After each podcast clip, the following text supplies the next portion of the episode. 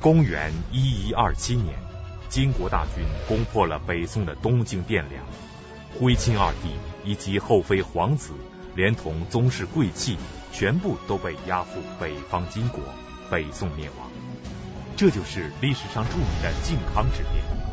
然而，来自北国的金人却无心久留中原。金人为了更好地控制中原地区，决定要废除赵氏，另立一个新皇帝。作为统治中原的一个傀儡政权，那么这个傀儡皇帝会由谁来做呢？靖康之变前，康王赵构作为亲王出使金营议和，所以才幸免于难。那么赵构离开东京后去了哪里？作为赵氏皇族中唯一的嫡亲，赵构能否承担起光复大宋的重任呢？他又是怎样登上帝位的？请继续关注北京市海淀教师进修学校高级教师袁腾飞讲述《两宋风云》第七集：赵构继统。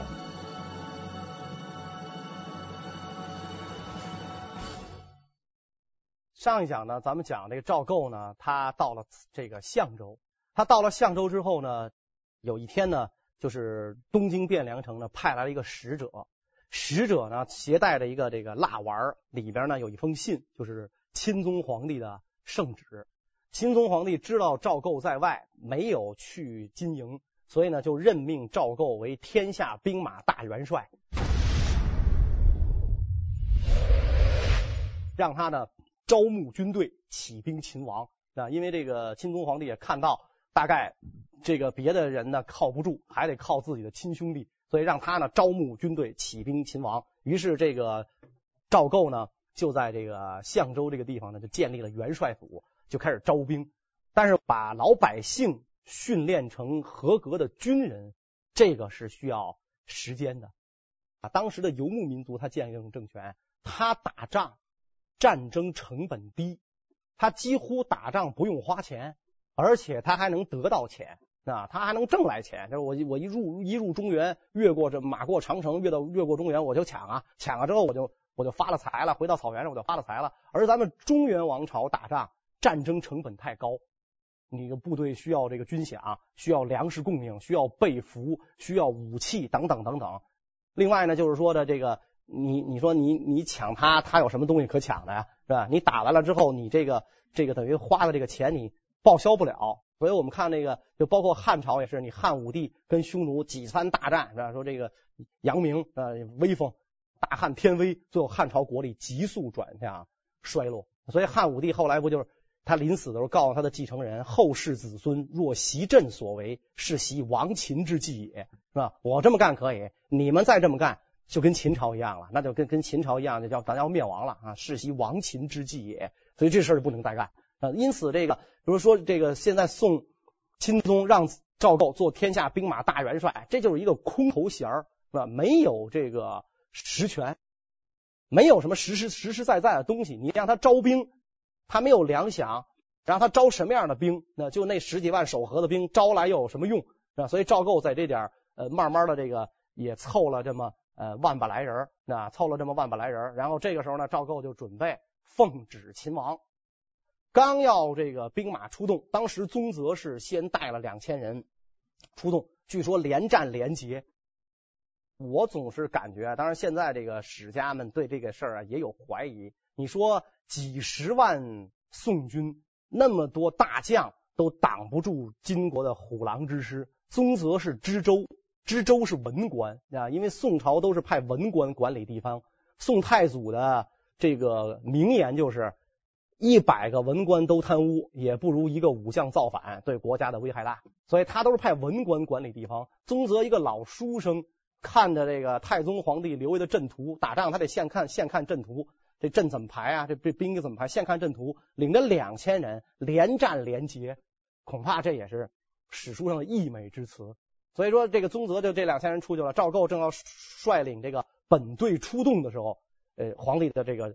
呃，圣旨就又来了，又是藏藏在蜡丸里边，据说是这个密使把它藏在头发里这么带出来的。哎，这个密旨又来了，说现在正在跟金国议和，你先别来，先缓一缓，啊，你先缓一缓。当时呢，这个像宗泽这些的这个义愤填膺这忠臣就说，这个密旨是假的，说皇帝不会让咱缓，赶紧出兵。那么赵构这个时候他能明白，我这一万多人如果出兵去解汴梁之围，那也就是再搭上一万多条命，羊入虎口，有去无回。所以赵构也就不发表意见。沉吟的时候，王伯言他就说：“你怎么敢怀疑这个圣旨是假的？是吧？你有什么证据说这个圣旨是假的？所以我们要依旨而行。既然皇上不让咱去，不去了，咱就跟这地儿等着，等等等等等。”就等到了东京城破，徽宗、钦宗就被俘了啊，就被这个金国人给抓走了。那么这个把徽宗、钦宗抓走了，北宋等于就是灭亡了嘛？灭了北宋，徽钦二帝被扣在这个金营里边，下一步怎么办？公元一一二七年，金国大军攻破了北宋的东京汴梁，徽钦二帝以及后妃皇子，连同宗室贵戚。全都被押赴北方金国，北宋灭亡。这就是历史上著名的靖康之变。而来自北国的金人却无心久留中原。那么，金人将采取什么办法来维持他的统治呢？金国人也没有打算，就是金国人也没想到宋朝这么容易就被灭亡了。就他本本意的就是宋宋朝呃宋史不到，所以我惩罚惩罚你。没想到这一惩罚的太顺利了。金国人也不知道这地儿应该怎么办，怎么来统治广大中原汉地？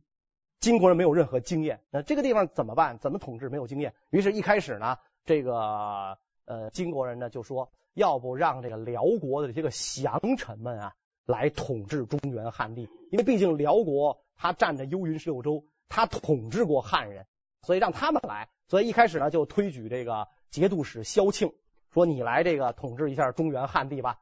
萧庆能能犯这个这能犯这傻吗？咱们说是吧？能犯这傻，所以萧庆赶紧就表示说：“我经验不足，啊，能力也也也还不够，是吧？我还是应该在领导身边多学习学习吧，是吧？这个事儿我我不能干啊，我不能干。”于是呢，这个萧庆是文官，他不敢干就算了，就又找了一个武将，这个也是辽国的降臣，汉军都统制刘延宗啊，你来统治中原汉地啊？刘延宗说什么都不干，说萧庆他都统治不了，你让我去是吧？这这更更不更不能干，因为他是。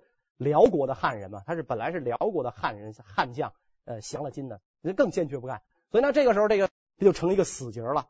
徽钦二帝被俘了，宋朝是绝对不可能再让他恢复了，因为这个这个金国人恨死了这帮姓赵的了，这说话从来就不算数，这帮人老骗我们，是吧？绝对不能再让他恢复。但是剩下的这个这个这个残局谁来收拾？我们又不愿意跟这儿待着，我们也统治不了这个地方，我们还想回我们的这个东北老家。那么这个地儿怎么办？于是呢，金国的将帅呢就告诉宋朝的大臣说：“你们推举一个皇帝出来，你们找一个这个有有才能、有德行的人出来做这个呃皇帝。那我另立新君啊，废废掉赵氏，另立新君。”宋朝这些大臣们呢就去争论呢。说这个赵氏统治中原一百多年，深人厚泽，百姓众望所归。你换了异姓啊，另立异姓不行。当时带头反对的，你们都猜不出来是谁？是秦桧。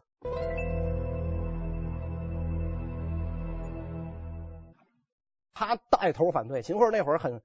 很很很很义愤填膺啊！这个就按现现在的话讲，很愤青啊！那会儿秦桧是？带头反对，结果金国人就把他抓起来了。你敢公开对抗？我们都说了要废除赵氏，另立庞姓，你敢对抗？秦桧就被抓起来了。哎，秦桧后来为什么能够回到南宋？也是这个因祸得福啊！金国的这个这个呃这个大将完颜昌，他是太宗皇帝的弟弟嘛。完颜昌觉得这个秦桧有种。很好，就是他收留了秦桧，等于这个秦桧呢就一直跟在这个完颜昌身边。后来呢逃回来，他也是因为不怕死，得以免死啊。所以这个反对金国的这个大臣们都被抓起来了。然后这个金使呢就去徽钦二帝被关押的地方传旨啊，就是宣读圣旨，让这个钦宗皇帝跪下接这个金国皇帝圣旨，你已经被废了，皇帝不能当了。圣旨宣读已毕，萧庆当时传旨的就是萧庆，上来就扒这个钦宗皇帝的龙袍。结果他扒钦宗皇帝龙袍的时候呢，侍郎李若水就扑上去抱住这个这个钦宗皇帝就就怒骂这个金国人：“此乃真皇帝，鼠辈安敢尔？你们敢动我们皇上？”完颜宗望非常生气，就命令这个金金国的士兵把他拉出去啊，拉出去，然后这个李若水呢骂声不绝，最后就是被这个寸折而死，就是凌迟剐了，是吧？然后呢，但是这个呃一一直在这个受刑的时候，他仍然是骂声不绝，那口中鲜血喷的这个金国人满脸，所以金国的将帅也非常佩服这样的气节。但是金国人说说，你看辽国灭亡的时候啊，死义者十数人。这个今天宋朝灭亡啊，为主殉难的唯李侍郎一人耳。然后就是这个，既然这李李侍郎为国殉难，废掉赵氏这件事儿就已经是板上钉钉的了，那这个是不能更改的了。你们宋朝的留下的这些大臣，你们就给我推举推举一个皇帝出来吧。金国人为了更好的控制中原地区，决定要废除赵氏，另立一个新皇帝。作为统治中原的傀儡政权，那么众大臣会推举出谁来当这个傀儡皇帝呢？大臣们推了半天，最后呢，一个这个从金营回来的大臣拿了一张纸条，递给这些个这个大臣们看。这个纸条上写这是金国人众议的呃新皇帝人选。打开纸条，上面仨字张邦昌。可能金国人觉得这个老头也比比比较好管啊，因为他从来就是一进金营就没见过他这眼睛干过，就老哭。这样的人他不是好摆弄吗？于是呢，这个张邦昌就被金国人册立为大楚皇帝，就建立了这么一个傀儡政权，国号叫大楚。以后这个都城定在金陵，就是南京。暂时呢。先在这个呃汴梁这个地方待着，张邦昌是死活不干啊！他知道这个事儿可是可不是一般的，不不不是一小事啊，是吧？我这个等于是被金国人立为皇帝，谋大逆啊！这属于这是株连九族的事儿，所以张邦昌也是死活不干，那就躲起来，让让让找不着。最后这个金国人放出狠话，说张邦昌如果要不当皇帝的话，血洗开封，把这个开封城啊男女老少鸡犬不留。这样一来。这个中国历史上非常吊诡的一幕就出现了。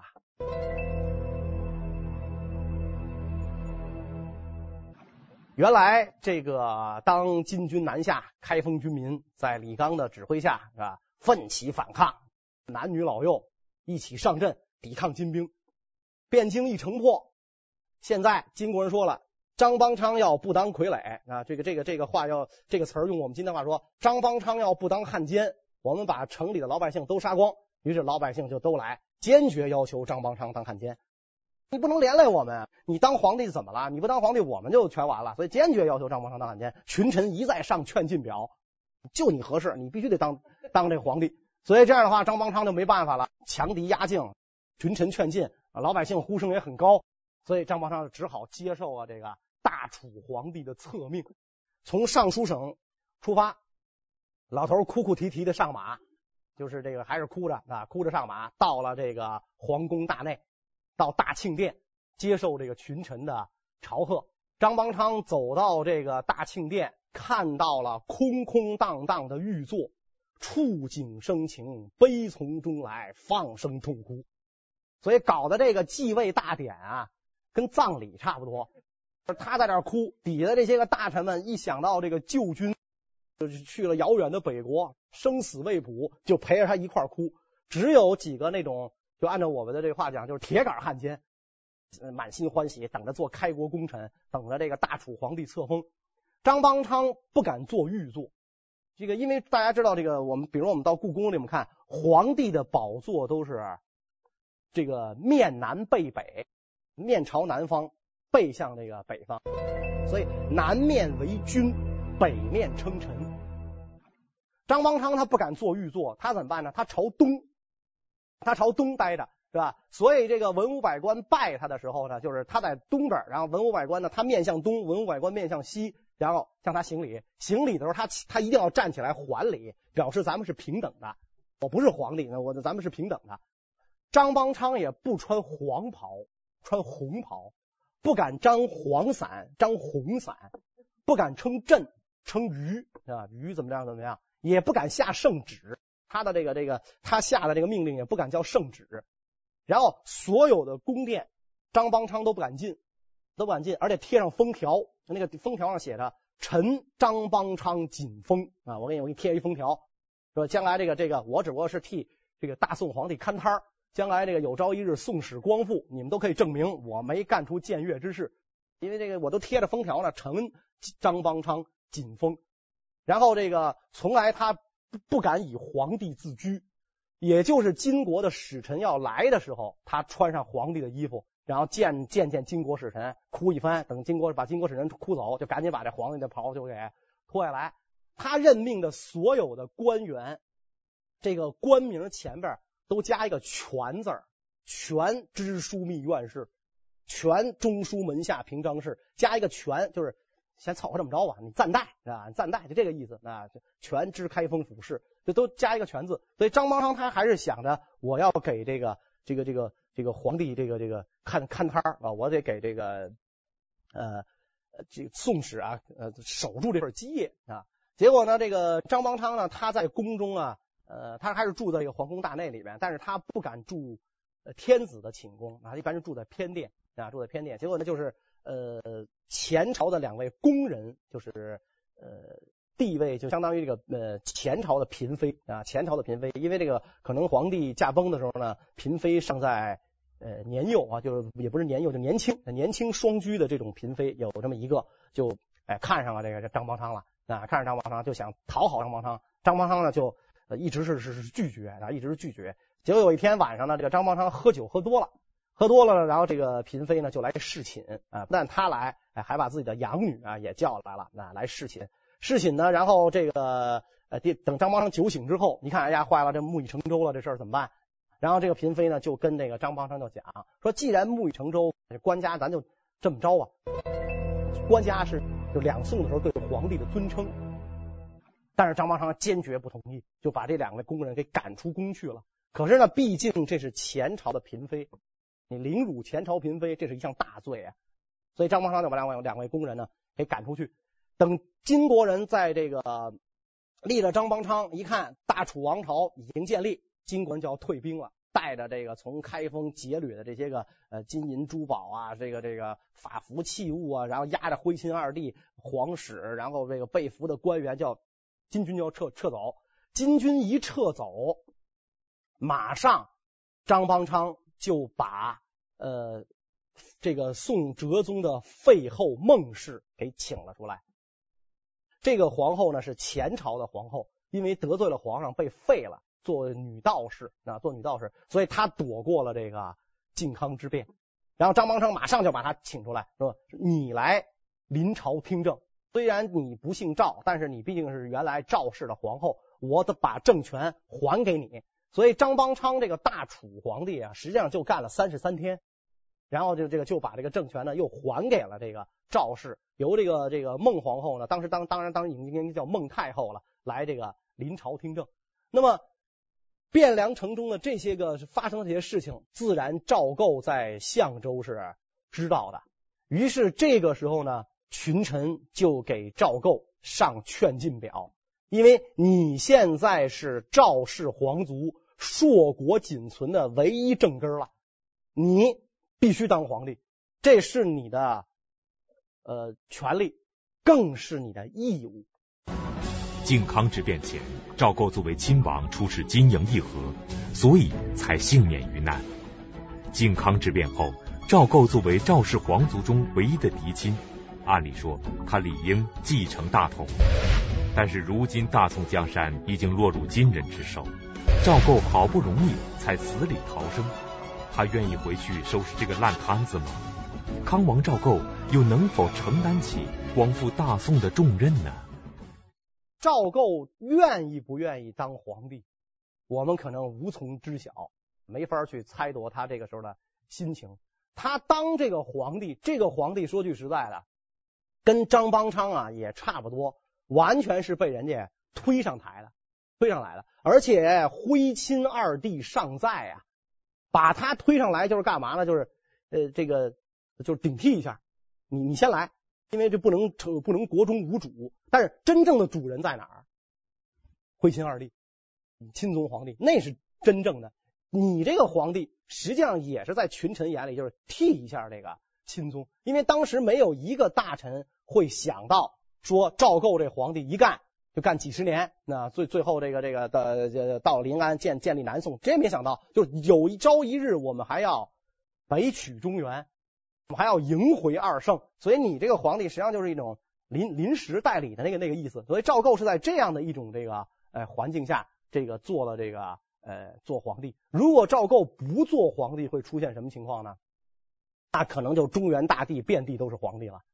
就不知有几人称王，几人称帝，因为那个时候啊，这个金军一撤，这个地方的这个北宋地方的政权啊，可以讲就趋于瓦解了啊，全乱了套了。所以那个时候呢，真是就是有枪就是草头王啊，是吧？那个遍遍地狼烟那种感觉，就很多的这个人就都要揭竿而起，揭竿而起就都想做皇帝，特别是这个赵氏的那些个远支皇族们。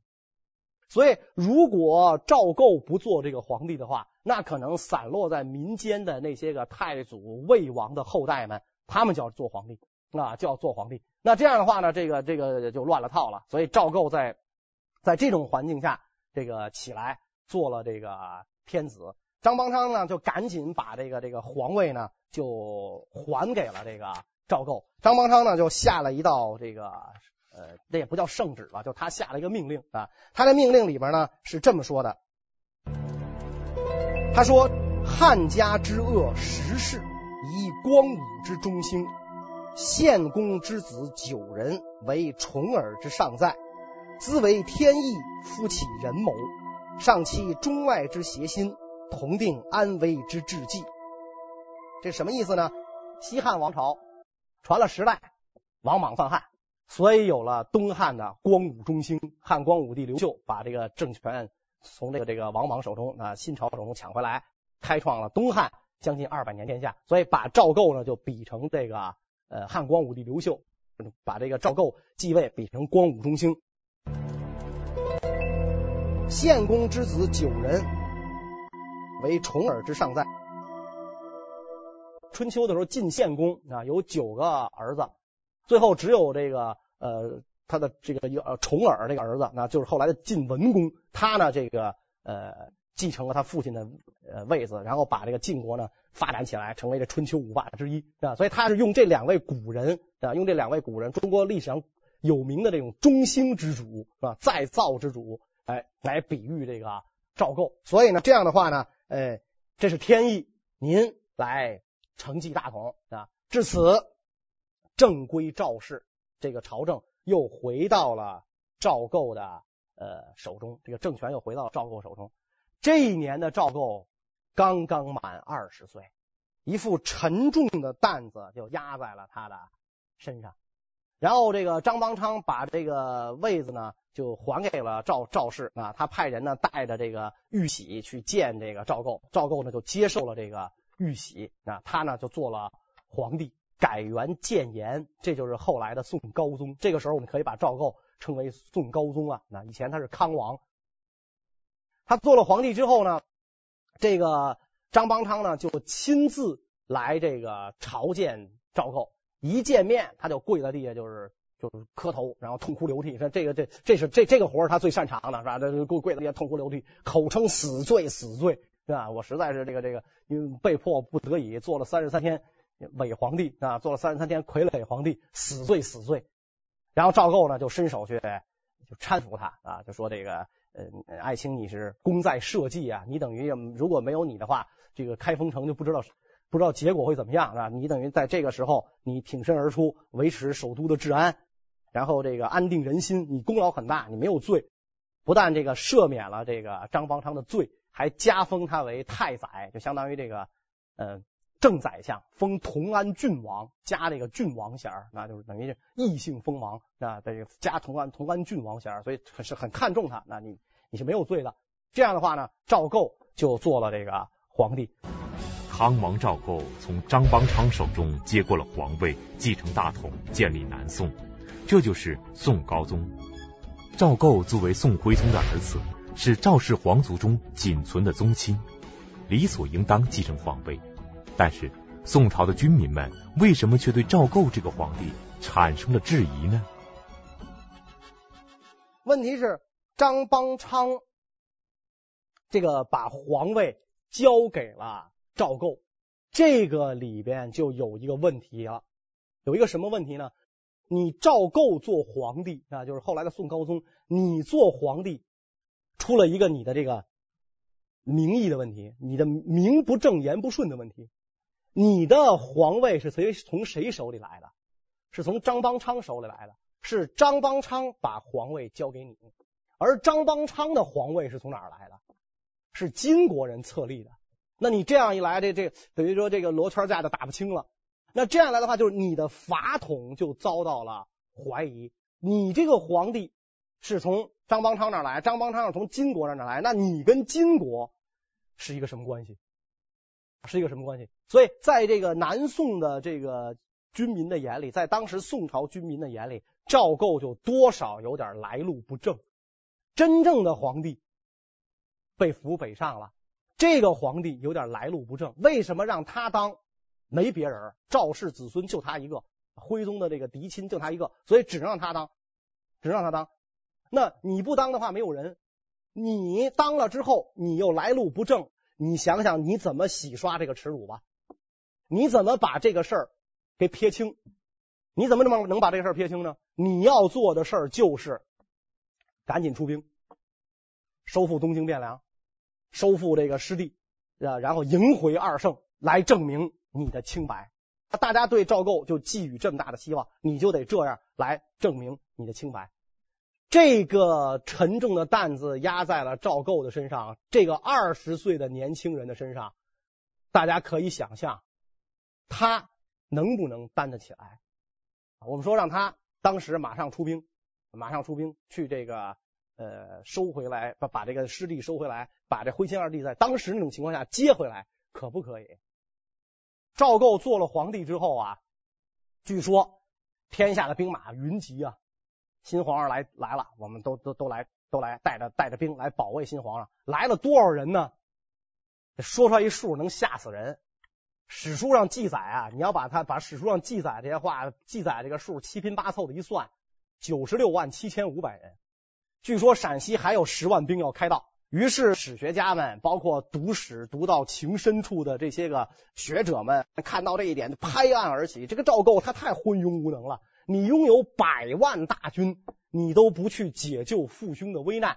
那个那父兄被金国人压着北上。你派兵劫一下不就劫回来了吗？你为什么不派兵去劫？起初，群臣之所以拥立赵构做皇帝，就是希望他能够继承大统，光复大宋，收复失地，迎回二帝。但是现在，赵构虽然手握百万大军，却一直按兵不动。赵构为什么不出兵解救自己的父兄呢？一个最基本的问题，这百万大军，他是要吃饭的。他是要吃饭的，怎么养？啊，这个百万大军怎么养？百万大军得要得要多少钱来养？古代是有这么这个这个有这么一句话叫“养兵万人，日费斗金”。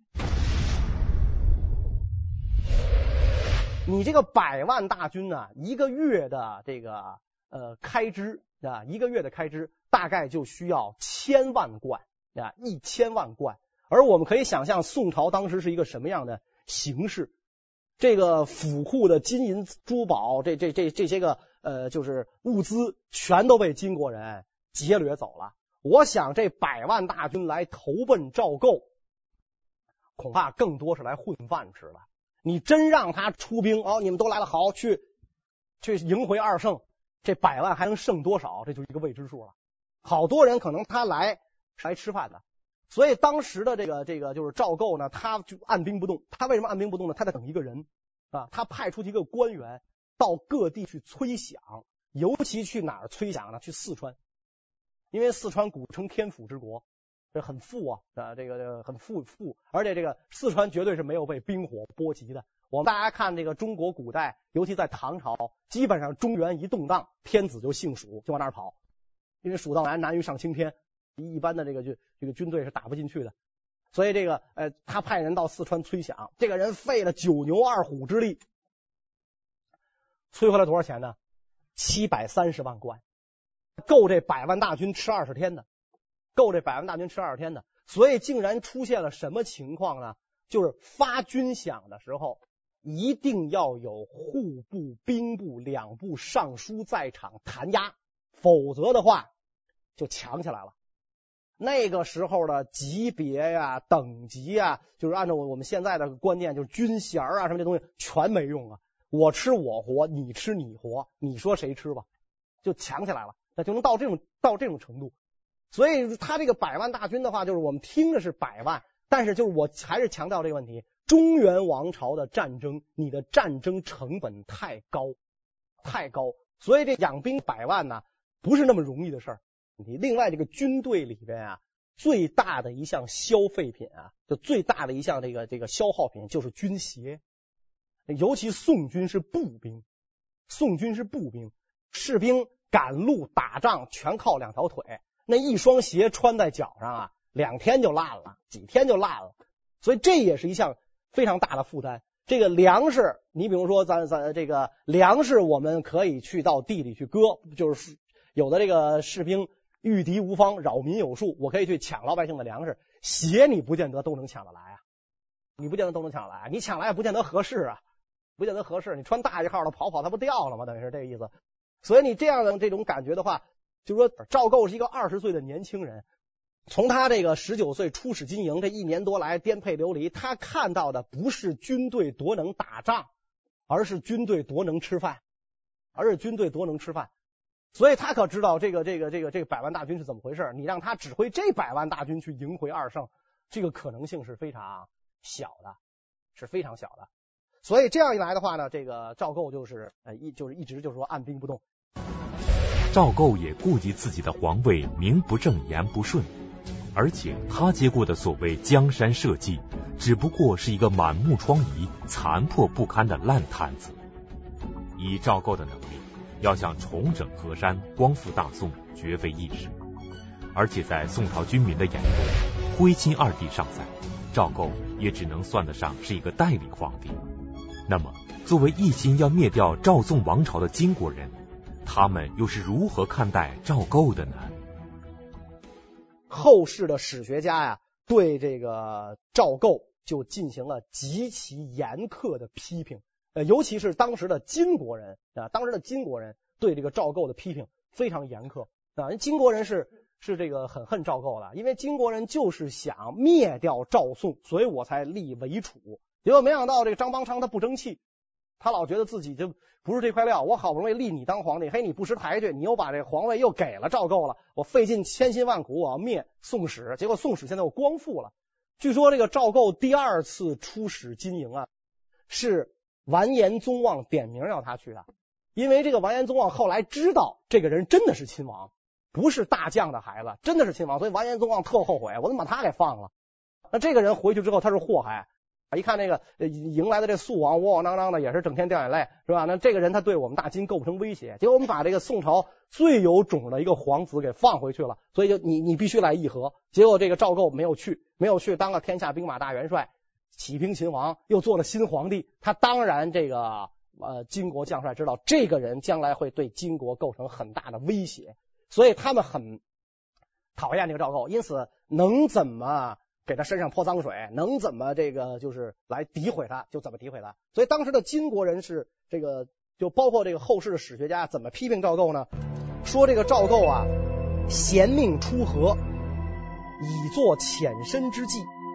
提兵入魏，反为护己之私啊！衔命出河，你奉皇命出使，实际上呢，以做潜身之计，你是做好了潜逃保命的打算。你赵构为什么愿意出使啊？因为你看到这个汴梁城要被攻破，所以呢，你就呃请自动请缨，我去，然后你就跑了，对吧？你就跑了，你你这个人太卑鄙啊，太卑鄙。我们说这个赵构，如果他要能预料到这个东京汴梁城会被攻破，那他也是有惊人的预见能力的。作为一个十九岁的孩子来讲，这这个说法成立不成立？提兵入魏，反为护己之私。你成为号令兵马的大元帅，结果呢，你没有率兵救援京城，你反而将这些兵马变成了这个保护你自己的资本，啊，你你你为护己之私啊，这包括今天很多史学家这么都这么来抨击他、指责他。那我们其实可以看到，刚才我说到了，他招来的这些兵，不但没有成为他的护己之私，不但没有成为他的护卫队，相反。成为了他一项沉重的负担。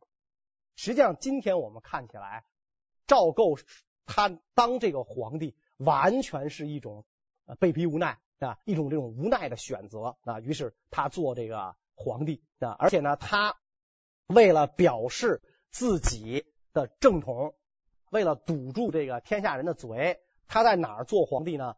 没有在这个东京。啊，没有做在东京汴梁做皇帝。那么也有人说呢，说这个赵构他是不敢。你看那个他他做皇帝，他不敢回故都，不敢回东京汴梁，他选在了南京应天府，就是今天的河南商丘啊，在这个地方做皇帝，登基做皇帝。实际上，为什么赵构要选在南京应天府做皇帝？这个地方是太祖隆兴之地，太祖皇帝隆兴之地，所以他就表示什么呢？我继承了太祖太宗的遗志。就是你甭管是太祖的子孙也好，还是太宗的子孙也好，还是魏王的子孙也好，甭管是谁的子孙，你们记住，我代表了咱们大家，代表的是咱们赵氏，所以他在这儿这个登基做了皇帝。他一做皇帝，金国人非常的恼怒，你敢做皇帝？于是金国大军第三次南下，要攻打这个宋朝。当然，这个宋朝已经是南宋了，要攻打宋朝。那么这个故事呢，我们下一讲再讲。谢谢大家。